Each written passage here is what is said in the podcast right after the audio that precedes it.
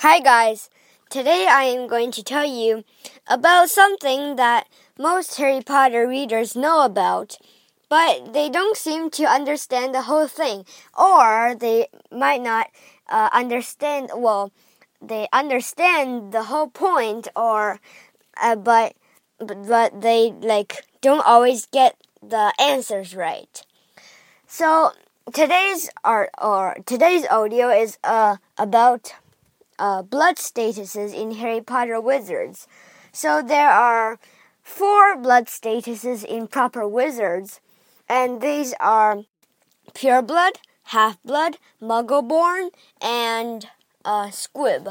So pure blood is like your whole family is wizards and there's no muggles all the way up to your ancestors and your blood is completely pure. So then you're a pure blood. There are very few purebloods wizards uh, left in the wizarding world, as Sirius Black said to Harry Potter, and all of them seem to be related.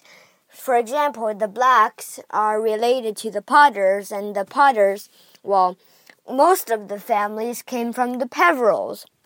So the Potters are related to the Peverells, and the Potters are related to the Blacks, who are, who are related to the Lestranges, who are related to the Longbottoms, who are related to the Macmillans, and so on. So all the families seem to be related in some way because uh, there aren't many pureblood wizards left and they want to continue their family.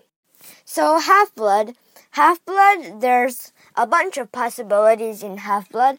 Pure blood plus half blood or half blood plus half blood, muggle born plus half blood, muggle born plus uh, pure blood, and half blood plus half blood. I think I've said that before.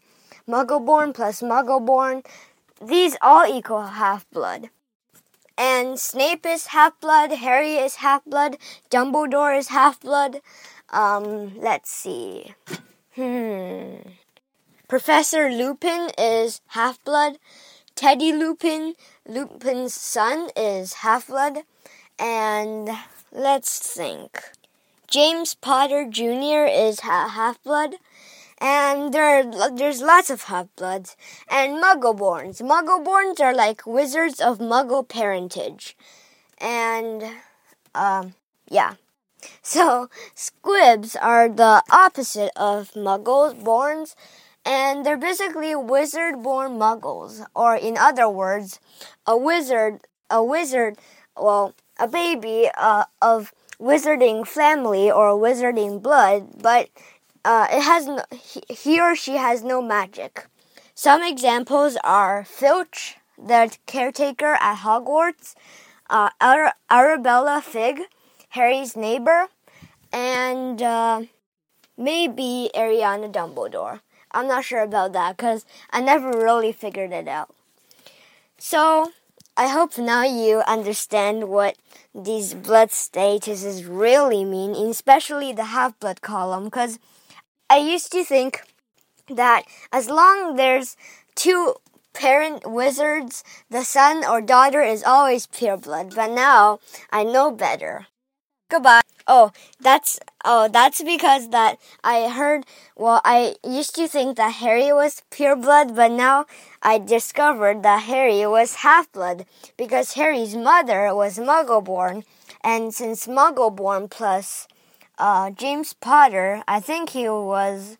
I'm not sure what James Potter's blood was, but a something plus a Muggle born has to equal half blood. So, goodbye.